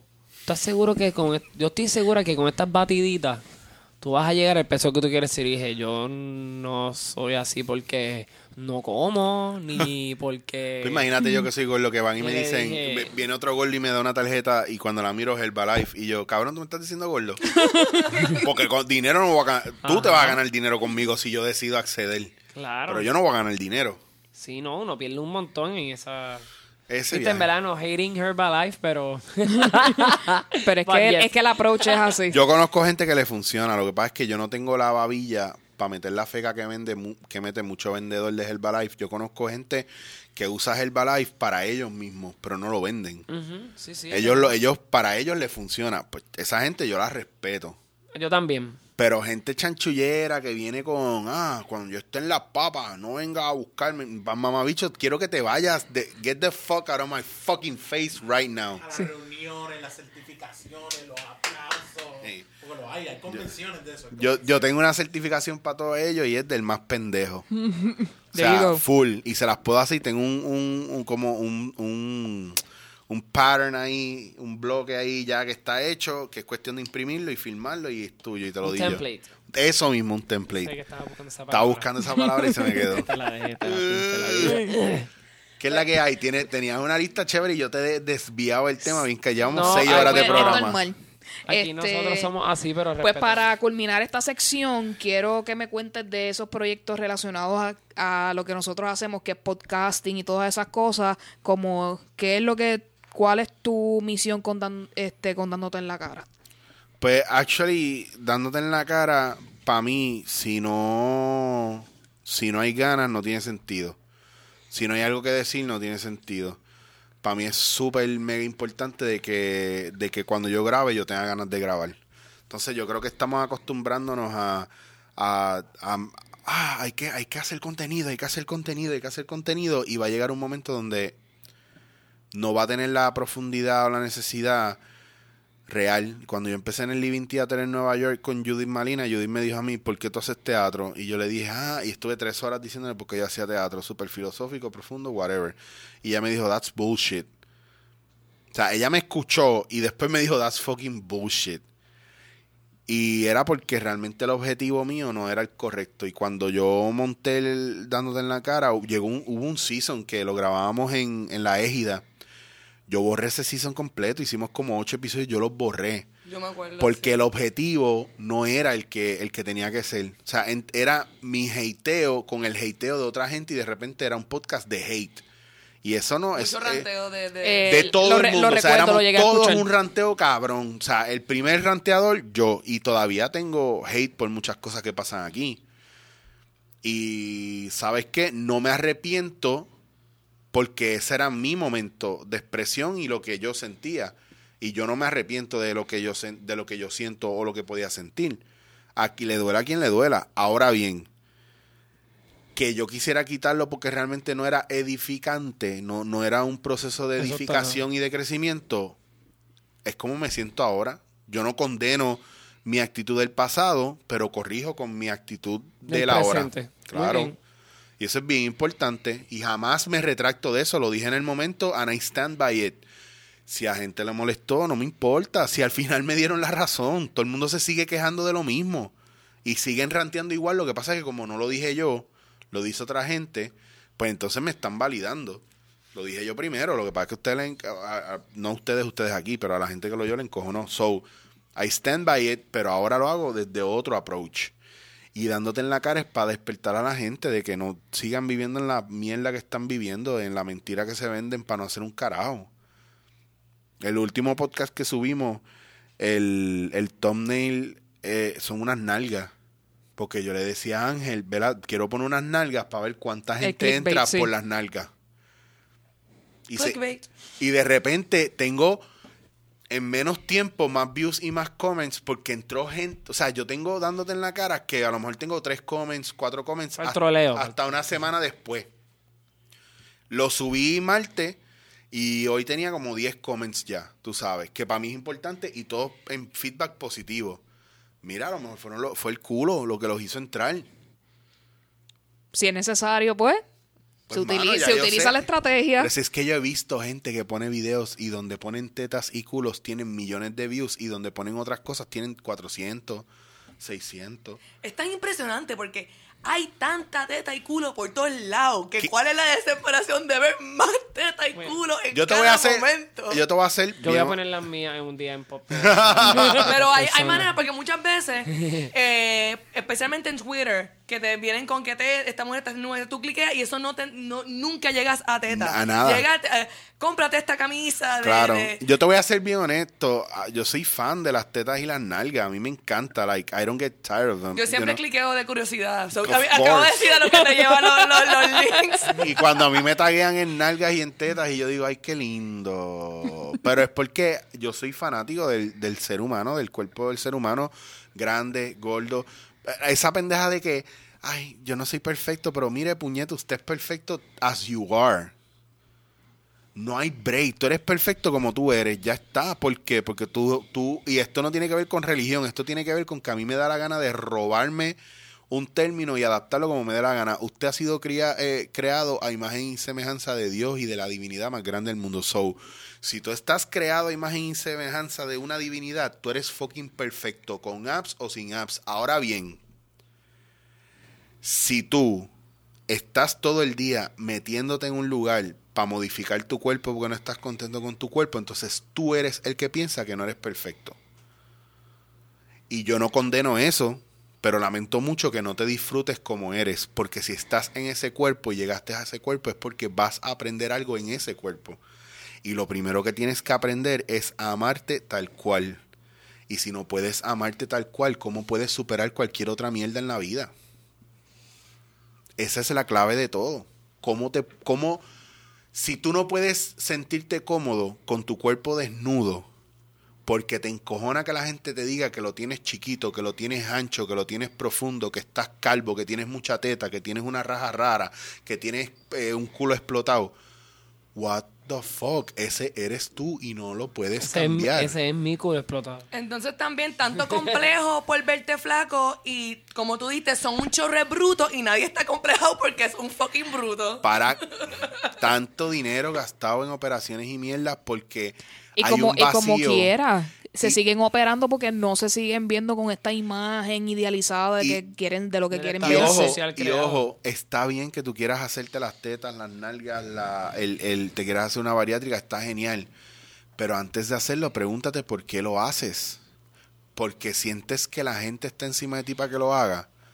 Pues entonces, todas las la, lo- todos los las escuelas de psicología que hablan, hablan que la mente del ser humano está moldeada según cómo la gente reacciona o, eh, o interactúa con ellos. Es triste saber que nosotros entonces somos responsables del bienestar emocional de los que están alrededor de nosotros y eso es una responsabilidad que nadie quiere cargar. Pero yes, we are part of that como también somos parte del proceso edificante de cambio, de breakthrough, y, y es lo que yo hago con lo de improterapia. Maybe yo no he sido el ser humano perfecto que ha sido bueno y yo he bulleado gente y, me, y, he, y he jodido gente. Eh, y si me encuentro gente que yo entiendo que yo le he jodido la vida, I will make amends with them. Y mi manera de, de canalizarlo es, pues, Dios me dio un, un regalo con, o el universo me dio un regalo o una misión con lo de improterapia, and I'm gonna stick to it. That's it. Ese y, si eso, y si eso no enmienda mi camino y quema mi karma ahí, pues entonces el universo me tiene que mamar el bicho bien cabrón, porque hay, no puedo hacer más nada. Y yo no me voy a seguir volviendo loco, perdón. Te estoy usando un lenguaje un poquito alcoroso. No. Et- No, no. Este, este podcast es me- completamente explícito. a mí me encanta hablar así, so by the way. Somos. Pues así, como el universo le va a tener que mamar el bicho a, a Eric, vamos a pasar a uno de mis segmentos favoritos, que es el Rincón Tuitero. Este, vamos a pasar rapidito a cosas que vi esta semana que o causaron controversia o encontré interesantes. Pues a IHOP, International House of Pancakes, se le ocurrió la maravillosa idea de tirar una línea de hamburgers y por tal razón ellos cambiaron en, en Twitter su... eh, su No. acrónimo, sus señales a H-I-O-B. Y todo el mundo. Y HOB. em- a- y HOB. Este, in- a- cambiando la International House of Burgers. Entonces, todas las otras cadenas de fast food se pusieron a, a joder a Ah, IHOP. Sí, a difamarlo. A difamarlo como que. ¿para qué demonios tú vas a cambiar tu, tu sigla por promocionar unos hamburgers si eso no es tu fuerte? Exacto. So, han estado todas las cadenas y toda la gente tripeándose a IHOP. Eh, que le está ayudando con su publicidad, seguro. Un montón de gente va, va a ir a ese restaurante y va a probar los hamburgers como Claro, quiera. Así que ellos también- lograron lo suyo. No, y, y tú escuchas y lees eso, tú vas a decir, pues, ¿sabes qué? Yo voy a ir a IHOP porque yo necesito saber sobre esos burgers porque probablemente son inter- internacionalmente los más ricos. Así que ellos lograron su cometido, la gente está hablando de eso, así que perfecto. Así que gracias a toda la gente en Twitter y los hashtags por pues promocionar todo eso. Así que Así que vayan a IHOP y digan no, este, cómo estuvieron los hamburgers, ya saben que nos Tú pueden sabes que cuando yo lo leí, yo mi mente que identifica mucha de este como que dislexia, dije, ¿será que eso fue que un disléxico fue como que IHOP y como que sí, o sea, así hice un super escenario. y, Y, yo no- ¿Y por qué no han hecho, y no pensaban hacer hamburgers con, en vez de pan, pancakes y ya está? En mi casa, en un cumpleaños mío, Idea tirada. En mi Lo casa un cumpleaños. primero. Ajá. No, no, en mi casa un cumpleaños que hicimos, este, yo había traído Egos, porque el cumpleaños era Stranger Things, y mi papá hizo hamburgers, y comimos este waffles con la carne del Sí. burger, y con queso y todo eso, y Sí. ese día comimos, pues, Pero entonces burger. yo lo hago y yo soy un jodido gordo asqueroso. Pero entonces hay un sitio en Mayagüez que hace unos wraps, de un breakfast wrap, jamón, queso, huevo, lechuga, tomate y el wrap que es un pancake. Así de sencillo. Entonces yo soy un gordo asqueroso, ¿verdad, cabrones? Y eso me lo inventé yo hace años atrás. There you go. Así que, este, pasando a otra noticia, por alguna razón, a los gringos y al mundo entero, este, se, par- se paró todo porque una, ri- una ardilla ridícula se paró en el mismo, en un- el UBS Tower en St. Paul, Minnesota, y parece que se quedó guindando ahí y la gente como que esperando a que el jo- la jodida subiera. bendito. Entonces parece que pasaron horas y horas y horas y, Y la esta mañana milagrosamente llegó al techo la ardilla. Y la ardilla. Y por esta razón han creado el hashtag de NPR Raccoon. O sea, cuán... eh, foto, esta está aquí la eh, foto. sí, ahí lo que queda es un pedacito del... Este, Puñeta. aquel sonidista está pasando la foto de, Ah, del es que- animal. ah, ok, es que tú tienes, él- tú tienes la foto legit. Déjame ver, porque Sí. yo, como puedes ver, mi Aquí. visión es 00. Wow, o sea, o El sea que y la- es 23 pisos. Tiene ese edificio. la, la ardilla es como un Spider-Man. Exacto. Por fin lo Pues logró. todo el mundo estaba ahí eh, tratando, de- o sea, viendo cuál iba a ser el destino de la ardilla, pero todo el mundo tranquilo y quieto, ella llegó a su destino. Y le dieron un premio. Nobel de la Paz, porque aquí le dan premio Nobel de la Paz a todo el mundo que hace algo que no requiere guerra. Hablando de, nuevo de Premio Nobel de la Paz, a- al fin se dio el encuentro entre los dos cómicos gobernantes de dos países bien interesantes, Wow. O sea, Donald Trump y Kim Jong-un. Así que, este, ahora que él está hablando de eso, ¿eso significa la paz para el planeta Tierra? ¿Qué ustedes creen? Actually, no, yo creo que ahora viene el Yo pienso verdadero que- subordination. Yo pienso que eso es una manera de, de ellos poder seguir presentando que este todo es una fasada. O sea, Sí. como que todo es Todo un relajito, todo, todo una... un relajito, todo es un drama. Eh, yo, escu- yo había escuchado a, a varios analistas políticos y economistas decir que todo eso que, todas esas amenazas que tiraba el enanito de Corea del Norte, era todo mentira. Que era este juego de él hacerse el más macho porque su fenecido padre lo tenía guardado No, en un es closet que- y él tenía que demostrar hombría. Y esa era la manera en que... Lo que pasa es que siendo la potencial del mundo América, pues como que por tantos siglos. Y yo en- y en esta reunión y este supuesto acuerdo de, de- desnuclearización de Corea del Norte, lo que me da es gracia y lo que me da es validación de esa idea de que él lo que estaba haciendo era joder por ahí Exacto. y tirar esas disque amenazas para no ser un ¿Tú carajo viste, después. viste el, el, la- el meme o la edición que hicieron de, de Donald Trump diciendo, están sacándole fotos y él diciendo de, ah, que nos veamos bonitos y delgados Ah, aquí, qué sé yo. Y le traducen a él, pone esa cara bien pendeja y ponen el intro de The Office. yo vi eso, yo vi eso. Ah, sí, Ah, que clever, The de Office. verdad. Como que- The Office, ver la como si él fue, como si Trump fuera la el persona más escultural que se tiene en este planeta. No, pero por lo menos el más, bueno, yo no pienso ya que sea estúpido o morón, al contrario, pienso que lo tiene todo bastante Fríamente calculado. calculado, sí. Bueno, si todavía sigue siendo presidente, yo entiendo que definitivamente lo tiene todo. Muchos, deja- muchos dijeron, no, que el impeachment va, el impeachment... carajo. Como, como con Ricky, dale. Definitivamente. Vamos a seguir soñando. en- Y otra que, cosa que quiero hablar antes de pasar al próximo segmento, eh, la neutralidad del Internet está en peligro. Eh, la Cámara de Representantes de los Estados Unidos votó en contra. Eh, ahora mismo están buscando firmas para convencer a varios eh, eh, personas de la Cámara, porque como el Senado votó a, a favor y la Cámara está en contra, tienen que volver a votar otra vez en la Cámara. Así que están tratando de, de hacer pues recogido de firmas, etcétera, para que la Cámara de Representantes cambie de opinión al respecto. Este, lo hemos hablado aquí antes y es importante que usted esté bien pendiente acerca de esta noticia porque aquí su proveedor de internet, ya sea del de su casa o el de celular, le puede restringir cuál eh, a cuál a- que usted Que puede ver. bajar, que usted puede ver, que usted puede Y accesar. que con esa que información también la pueden utilizar en contra tuya en cualquier momento. Claro. Definitivamente, así que usted baje todos los Gmail porn que vaya a bajar y todos los gay porn y todos los straight porn que usted quiera ahora, porque después lo que viene, papi, es masacote. Así que todo el mundo prepárese a volver a ir a alquilar DVDs en Condom World. Yo no he, yo no tuve esa experiencia, no la he tenido nunca De de, que ir de ir a, a- alquilar nada. ¿Qué? Así que, ¿Pero qué edad tú tienes? 14 años, cabrón. Me descubrió Emocional o físicamente. No, emocional. El yo emocional. Yo tengo como, ay bendito, como 17, No, ¿qué edad tú tienes? 29, 29. ¿En serio tú nunca alquilaste ni en Blockbuster, cabrón? No. Wow. No, nunca, nunca. Ok, espérate un El momento. dice que no. ¿Tú no Espérate. tienes tarjeta Blockbuster? ¿Tú nunca fuiste a, co- a alquilar Espérate, una yo personalmente, Ah, bueno, pero espérate, está bien. personalmente no la tuve que alquilar. Mira, ok. Te estás cavando tu propio Mira, hoyo por si acaso. Haz algo para que vivas la experiencia. El día, ve un día a Redbox, alquila algo en Redbox y cómprate unas papitas y un refresco en Walgreens y es como si fueras a Blockbuster a Video Avenue a alquilar. Ok.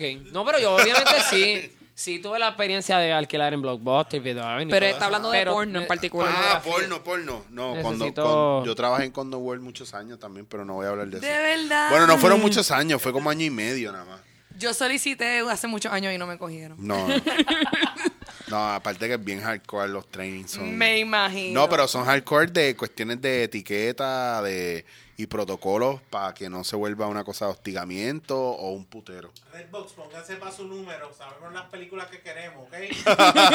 no, pueden hacer Pornbox, nos llaman. Y, y todo, ya tú sabes. Oh my God, ¿tú te imaginas titties. Pornflix? Donde tú puedes como que... Pero es que eso va a pasar entonces porque si van a si, si Sí, mira, por ejemplo, yo Sí, creando ideas, me las pueden... a mí me gusta a mí me gusta usar el, los, los private windows de Mozilla para controlar lo de los cookies y toda esta cuestión y ahí te especifica en el, en el en la actualización nueva cuando tú pones private window te especifica que tu proveedor de internet tiene acceso a qué páginas tú estás accesando Siempre. como quieras.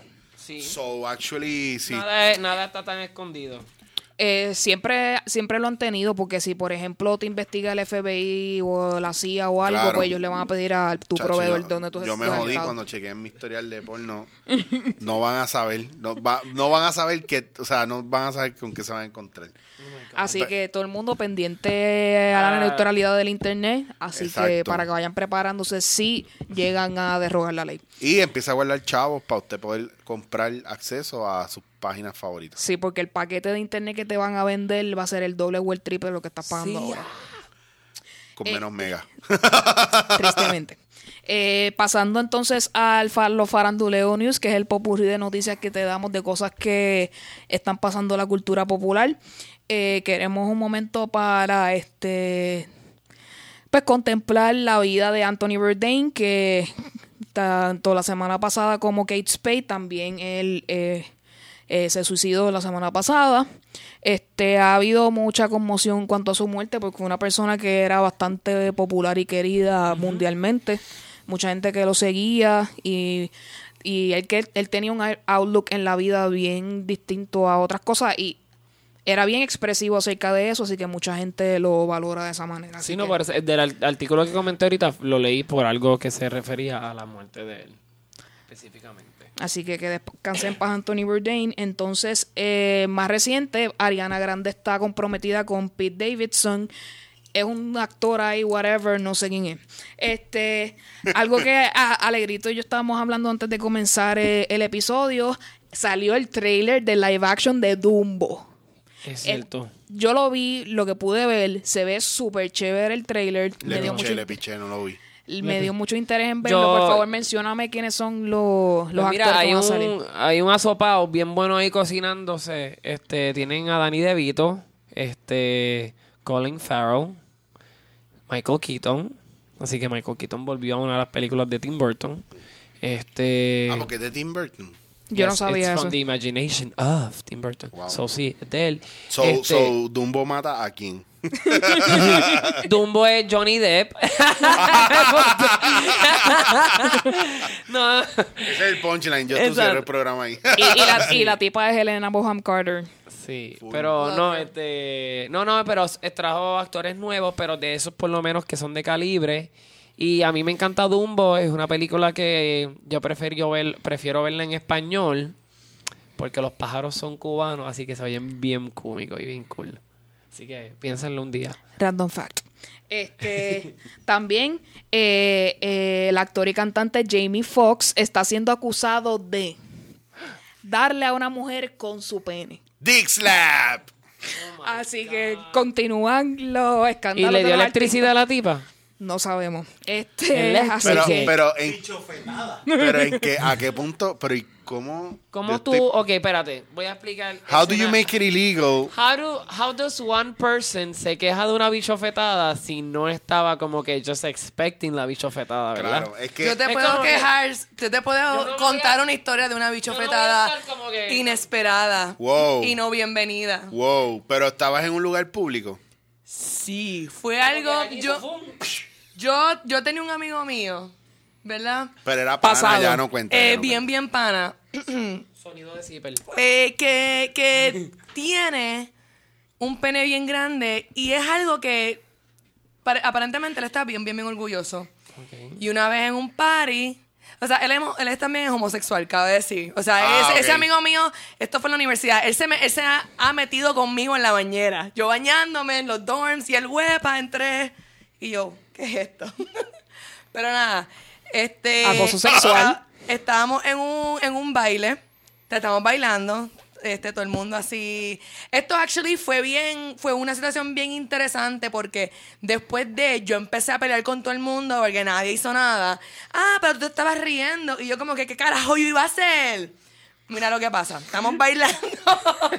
I need this Estábamos information. bailando. Entonces, de momento, o sea, yo estaba como que perreando con él. De momento, yo miro para atrás y está esa cosa gigantesca guindando.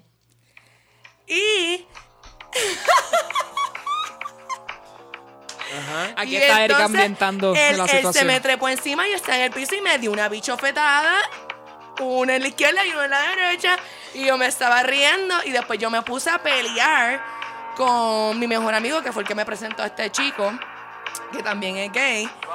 Entonces, él como que, ah, pero te estás riendo. Y yo como que, dude. Nervousness. O sea, Shock. no sé, no sé cómo explicarte por qué me estaba riendo, pero estaba completamente horrified. El chiste es que eso era cuando yo era virgen, entonces era como que nunca has visto un pene. Déjame darte una bichofetada. Fue algo bien intenso. Hay muchas cosas emocionalmente fuertes para Pero las bichofetadas Eso fue ocurren. Ocurren, ocurren. Pero, eh, pero me sorprende que entonces la pregunta es, so, el tipo Jamie Foxx tiene que tener un bicho bien grande, debe ser gay y a lo mejor fue en una bañera de una amiga en un dorm que sucedió todo esto para que esto Ah, sucediera. no, lo mío no pasó en la bañera. Fue, o sea, fue al frente de gente. Lo que pasa es que parece que él está bien orgulloso de, de su... That- eso es that's even worse. O sea, todo el Sí, mundo. sí, por eso es que yo empecé a pelear con la gente que estaba ahí de que no hicieron nada. Yo como que hello. En el momento en que él se lo sacó y se me trepó encima, había que pero, intervenir. y fue lo suficientemente para que te hiciera Dick Blush también, porque Quiero que por favor alguien me explique qué esto es se puso, esto. esto se puso bien intenso. Bien cuando te, da, intenso. cuando te da esos golpes y se te queda así la- los cachetes rosados. Ah, eh, gracias por para que Bueno, pero- fue- vamos, fue- para el que no fue de una sepa. manera un poquito más cariñosa, parece. porque ok. no- Es como- It was a friendly Pero, Anyway. pero moving on, eh, ¿cuál fue el contexto de esto? Nobody knows. Eh, no he ¿verdad? leído profundamente la noticia No, como pero para es poderte que, es que decir. la- lo que yo leí fue hasta ahí y no, yo digo, Yo si no hay- creo que se ha salido más. Exacto, probablemente no haya tanto detalle. Mañana a lo mejor es tan ridículo que Y es de 2000 largos para atrás, así que no, no es tan reciente como... Ah, Era para cuando él hacía. Pero fue de frente, dio una vuelta, ¿cómo lo hizo? No esto fue- es movimiento Me Too, ahora va a Lasso salir todo. Así que, como, como, hemos hablado aquí, todo el mundo debe crear su propio criterio porque va a haber muchas personas que se van a aprovechar del movimiento que realmente tiene validez para coger chavos de alguien o venganza por ciertas cosas, así que no tome todo a, face value. Así que. Y la gente que hace eso, de verdad que ten en cuenta que lo que te estás haciendo es bien, bien, bien fucked up porque estás opacando y, y- y creando conflicto cuando hay personas que sí han pasado unas cosas bien horribles y entonces estás como que... Siempre hay gente que hace eso. Sí, siempre, reduciendo el siempre hay, impacto, siempre hay un cabrón. Pero es como que, wow, o sea, tú te estás trepando en, en algo tan serio que ha pasado a unas personas para tú, el faranduleo, los chavos, joder, lo que sea. Pues saliendo por favor de este tema, ya clausurado, quiero cerrar esta parte eh, dejándoles saber ustedes si no lo sabían que nuestra deportista eh, Adriana Díaz ganó el US Open de tenis de mesa Excelente. en Estados Unidos, así que la felicitamos y pasan cosas positivas en Puerto Rico que vale la pena entonces mencionar. Este sonidista está teniendo technical difficulties. Así que eh, props para Adriana. Eh, para terminar entonces esta sección, quiero hablar rapidito del hype que hay entre estas dos películas que están estrenando esta semana, que Ant-Man and the Wasp y Jurassic World. Yo, mi Instagram está lleno. Pero Ant-Man no empieza hasta julio. Bueno, pues las promociones o los World Premiere, todas esas cosas. Pues, pues lo que he visto son red carpet de una y red carpet de la otra, y ellos haciendo tours y promocionando la película y whatever. Quiero saber en general, en la opinión de ustedes, cuál es la película que realmente más te llama la atención y por qué Ah, razón. Pues mira, para mí me llama más la atención y es por método emocional, este Jurassic World, pero es porque pues 25 años han pasado desde que se hizo Jurassic Park y Jurassic Park por lo menos en mi caso es como una película cultural en mi familia. Y continuando este en el hecho de pues Ant-Man es un personaje que en realidad no me llama mucho la atención, pero sí me llama la atención Wasp. Y lo que pasa es que para mí, de verdad, como que no sé cómo sentirme al respecto de Paul Rudd en eso. Ay, a mí me encanta Paul Rudd en todo. Eso, pero eso soy yo. Yo quiero ver Ant-Man and the Wasp porque a mí me gustó Ant-Man y porque pienso que Marvel lo jodió, pero pues está dándole una, un Una lavado de second cara, chance. Sí, pero pues, mano, como Mira. todo, jodió la historia, eh, la, la verdadera relación que tenía que ver, que tenía que tener eh, Ant-Man con los Avengers y pues están tratando de arreglarlo, pero vamos a ver que a mí me gustó. Pero yo pienso Y a mí Paul Rudd me gusta. A mí me encanta Paul Rudd. No, a mí me gusta Paul Rudd, pero no siento que como que como Ant-Man, como que... eh. Nah, lo que pasa es que le quitaron a Ant-Man la... Bueno, nada, no quiero, por favor, no, vamos a empezar en- con esto ahora. No, no, por Qué favor. cara no. de tripla tuya. Sí, man, está bien, vamos a dejarlo ahí porque si no Sí, me acuerdo exacto. también. Vamos a ver qué pasa. Ah, sí. Vamos a ver qué pasa. Pero se, ve, pero se ve bien, lo que he visto se ve chévere. Así que yo también estoy pro Ant-Man. A mí, este, ya Jurassic Park, eh, para mí fue en los 90. No me interesa nada que ver Jurassic World en los 2000. Este, yo valoro ese, esa nostalgia de los 90. No me interesa lo que Salió pasa en un, los 2000. juego de Jurassic Park. Ese como- juego de teléfono celular... Como eh, si fuera Pokémon, ¿verdad? así, es lo mismo. Es eso. como... eh, yeah. También Jurassic Park, por lo menos para mí, es una de mis películas favoritas, la original. Que ya es como que, wow, ¿cuánto ustedes van a estirar esto? Ajá, ajá. Ellos siguen, los dinosaurios No me, siguen. no me tirar hasta que te dé la liguilla en la cara, porque van a seguir haciéndola. Molesto, que- no. Están como, están como los de Spider-Man, no se cansan. Pero Tom Holland es el bebé. Este, I y, antes de empezar con las recomendaciones, pero quería saber si alguno de ustedes había visto Ocean's 8. No la hemos visto. Sí. De mi parte voy a decir a que eh, eh, en cuanto al storyline se diferencia un poco de, la visión de los Ocean 11, 12 y 13 porque no es Steven Soderbergh quien dirige y yo noto mucho la diferencia entre, entre esa trilogía y esta película. Pero me gustó mucho en cuanto a cuán este eh, la historia me gustó mucho, eh, la sorpresa que se da con cierto character en ese momento, yo no lo vi venir y usualmente lo vengo a venir, pun intended. Entonces, eh, y me estuvo bien interesante ese twist, así que la recomiendo, vayan a verla y creen su propia opinión al respecto. Rihanna es lesbiana. Eh, no es algo No se, que, que- que no se, presenta la Ajá, no importancia de la algo que- que sexualidad se de cada una, ¿no? en- Ah, pues no en- quiero ver la película. En la película. Pero yo sí quiero decir que, este, pues yo no soy particularmente fanática ni conozco a profundidad la trilogía anterior. Sé que lo vi en algún momento, tengo memoria de que fue divertido, pero no es algo que... que, que No es lo tuyo, no es lo tuyo. Ajá, no es como que, wow, yo vi eso mil veces y me acuerdo qué pasó. Es como que, ah, ok, estaba George Clooney, Brad Pitt, Brad hello. Pitt. Brad Matt Da- Pitt. Matt Damon. Exacto, Matt Damon, como que sé más o menos lo que pasó, sé el fucking flow. Y nada, pues para mí no tuve esa, esa expectativa anterior y la vi como que más eh, sin nada, sin ninguna expectativa, sin, sin nada este, que tenía ninguna idea. Y me encantó, me encantó. Eh, Fue, yo estaba ahí, yo sabía que iba a ser entretenimiento, fue entretenimiento. Y pues, obviamente, yo soy súper pro girl power. Cada vez que pasa algo en la cultura popular que son mujeres al poder, yo estoy ahí, yo soy la primera en fila. Ciega, ciega. Este, fíjate, no, no. O sea, me entusiasma y, y voy a check it out. Muchas veces es como que, wow, que, que, que innecesario fue esto como Ghostbusters.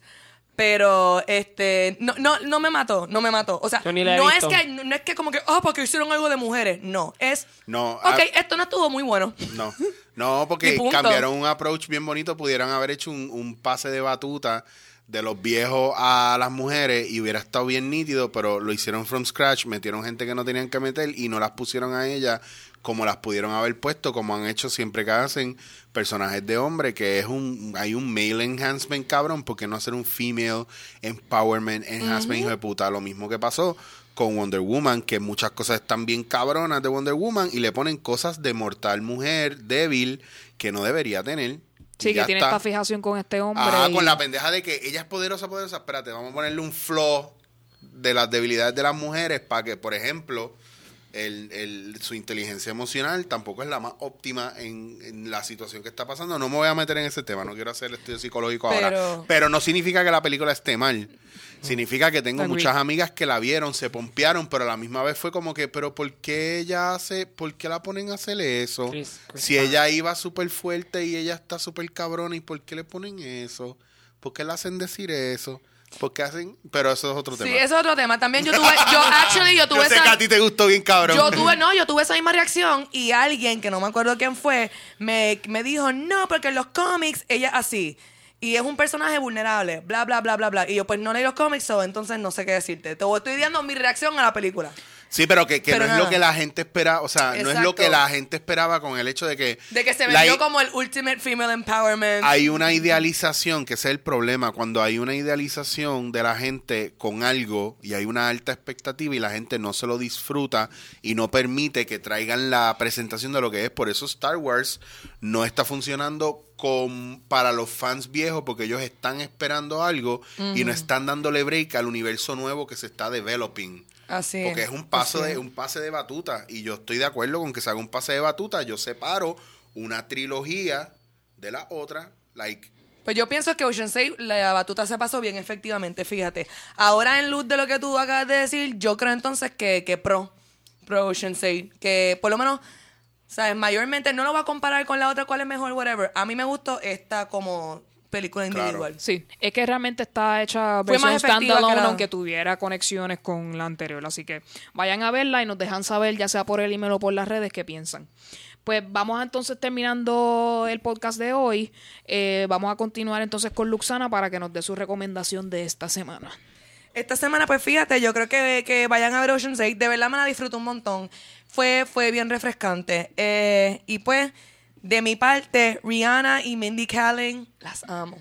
Ah, Anne Hathaway obviamente fue lo bótate de la película. Pero, este, y yo soy súper fanática de Sandra Bullock, pero Rihanna y Mindy Kaling como que me... me, me- A mí me gusta mucho Mindy Corazoncito, corazoncito. Ella es bella. Ah, fue Mindy Kaling, ella siempre es Mindy Kaling en todo. Pero, pues la amo. Bueno, aunque está un poquito estirada y se ve un poco deforme, este, el sonidista. Pero ella como comediante, esa- este, su personaje. eh, no, no puede sacarse eso de la cabeza el sonidista. Anyway, eh, Alegrito, ¿qué nos recomiendas esta semana? Les recomiendo que tomen mucha agua, este, salgan afuera Con mascarilla para que con el mascarilla y con el Proventil. Pero si están en su casa, este, vean Cloak and Dagger que comenzó este en Freeform. Cloak and Dagger son unos personajes del Marvel del y pues Cloak and Dagger este son unos personajes que salen en Spider-Man, Daredevil, en otras cosas en cuestión de los cómics, pero los trajeron ahora a la televisión, parte de, ¿sabes? de todas esas series que se han creado. Y es un cambio bien brutal a tu imagen de lo que es la raza, el género, la existencia de uno como persona, como adolescente, como adulto. Y como lo que comentó nuestro amigo Chicho al principio, tu infancia y tu desarrollo te convierten en quien tú eres en el futuro. Y yo creo que todo el mundo tiene que ver and Dagger. Este, el, season- el episodio 3 viene mañana. O sea, salen los jueves. Pero este ya en el, en el season premiere hubieron dos episodios. Hubo dos episodios. Hubo dos episodios. Sorry, soy bien fatal. Cuando pienso en fast forward no me salen las palabras correctas. Hubo dos. Este, Chicho, recomiéndanos algo esta semana que podemos leer, ver, escuchar. Mira, yo no sé si ustedes vieron la serie Legion. Yo la veo. Soy fiel de ellos. No vi el episodio de ayer. Me huele a que estamos confundiendo la serie. Legion es la serie que dieron que era el hijo de Charles Xavier. Ese es. sí. Pero ya hay un season 2. Sí, Sí. Espérate, espérate. Chicho está teniendo un awakening aquí ahora mismo. ¿Tú me estás jodiendo, maricón? Está acabando el season. Ah, por eso no lo he visto. Es que estoy, estoy en medio de un montón de cosas y no he tenido break. Yo recomiendo que el que no haya visto Legion, qué bueno que lo estás viendo. Esa serie El primer season, el primer season está espectacular, de la misma manera que mm, Dark, Darkness, Dark, Dark, es la alemana, ¿verdad? No saben, ok. Sí, la de Netflix. Ok, sí. Esa, esa serie están bien nítidas porque trabajan mucho con la percepción de la realidad. Uh. ¿Están en Netflix las dos? Legion no. Legion, Legion es Hulu, no es Hulu, es Hulu Entiendo que es Hulu. o Amazon. Ya, yo la veo en vivo, por lo menos, ¿ves? Porque es una serie que me Se gusta. Eh, encuentra por internet, se encuentra. Sí. Por lo menos si tienes on demand, lo puedes conseguir. Y no vean jamás en la vida, jamás en la vida vean American Gods porque la serie está bien nítida y no y se y pre- se prestaba para un segundo season, Pero pero, se quitaron y no lo van a hacer. Yo por lo menos me leí el libro de Neil Gaiman. y está bien. eh, Cómicamente me lo leí en un aeropuerto y el libro se trata, por lo menos en el libro hace mucha mención de lo que es un aeropuerto y las cosas que suceden. Y pues me lo leí en un aeropuerto. Pues en verdad están bien nítidos. Son elementos, son series bien nítidas, bien creativas que te obligan a estar pendiente y a, y a los te- te detalles. Y no puedes, pensar. como que tú no puedes ver esas series viendo el teléfono celular. Sí. O que te llamó alguien. Tú tienes que estar ahí viendo Legion. Porque Legion es un detalle. De momento salió otra cosa. Si, estornuda, si vas a estornudar, pausalo. En Pues serio. mi recomendación a ti, Chicho, es que el segundo season, si el primero te jode la mente, el segundo te la va a descabrar. Cabrón, ahora tengo que esperar a. Yeah. Oh, fuck. Bueno, tenemos que ponernos al día con eso. my fuck. Es que yo he escuchado lo que Alegrito ha tenido que hablar acerca de esa serie y yo sé que emocionalmente me va a caer fuerte. No la he visto por esa razón. no te va a caer fuerte nada, no Pero es que yo, por lo menos yo, le, yo lo cuento como si fuese una... Discúlpame, Es- como dice el chiste de Titito Cha- este Sánchez en stand-up, la- las pussy son cosas bien cabronas, así que no estoy tan de acuerdo con eso. Este, eh, mis recomendaciones esta semana, bueno, son varias. Ay, Dios mío. Este, eh, ya hay un playlist de Cani García en Spotify. Eh, entiendo que es importante eh, hablar sobre ella porque ahora mismo es la cantante femenina que nos está representando sobre la balada pop de Puerto Rico el día de hoy. Eh, Yo la fui a ver a ella en vivo, ella canta bien lindo en vivo, ¿verdad? Así que si usted quiere un resumen de su música, pues use ese playlist en Spotify. También en Spotify me gustó el playlist de Happy Summer Beats. Si usted le gusta el EDM y le gusta cosas que hacen así como que eh, Looking Forward to Summer, pues ese es el playlist que usted debe poner mientras se va de road trip por ahí. Este, y cosas eh, netamente puertorriqueñas. Eh, tanto el ale- Alegrito del sonidista y yo tuvimos la oportunidad de ir a Bien Bueno en Aguadilla. Eh, su bronche es espectacular, lo recomendamos 100%. Aquí el sonidista está y cayendo así ahí. como hay toda esta... eh, ese lugar es bien rico. Así que se lo recomendamos. Eh, busque por ahí en, en su Yelp y sus aplicaciones que tengan que ver con restaurantes para que vaya y lo visite.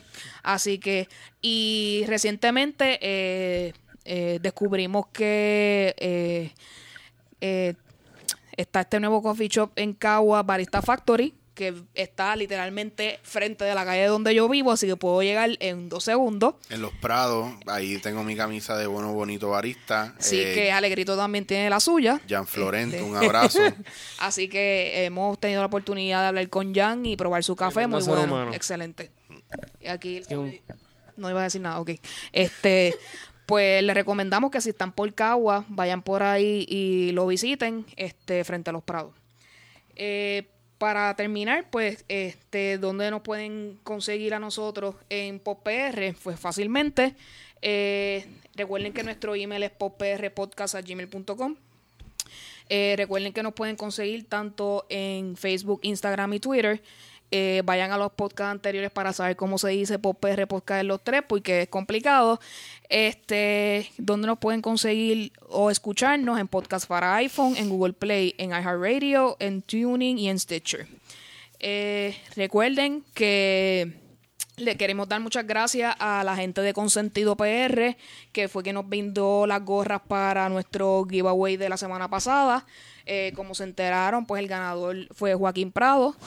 Este pronto va a recibir entonces su gorra y estén pendientes que tenemos un este nuevo giveaway próximamente, así que les vamos a dar los detalles en nuestras redes.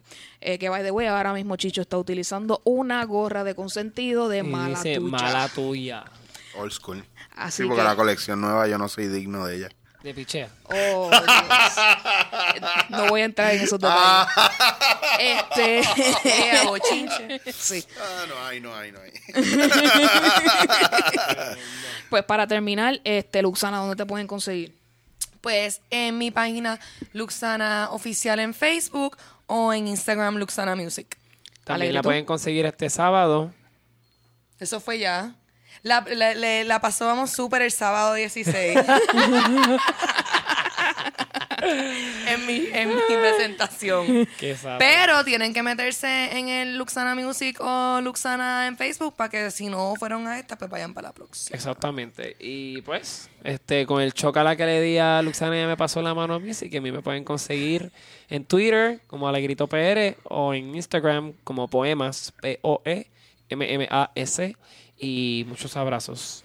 Eh, Eric Chicho Rodríguez, ¿dónde te podemos conseguir?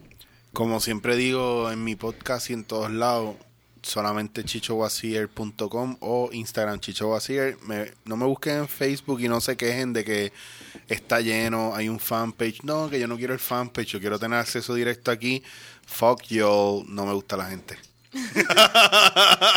Siempre tan. Es que piden mucho, mano. Se creen que uno es un cabrón santo. No me prenden velas ni nada y quieren que yo les dé cosas.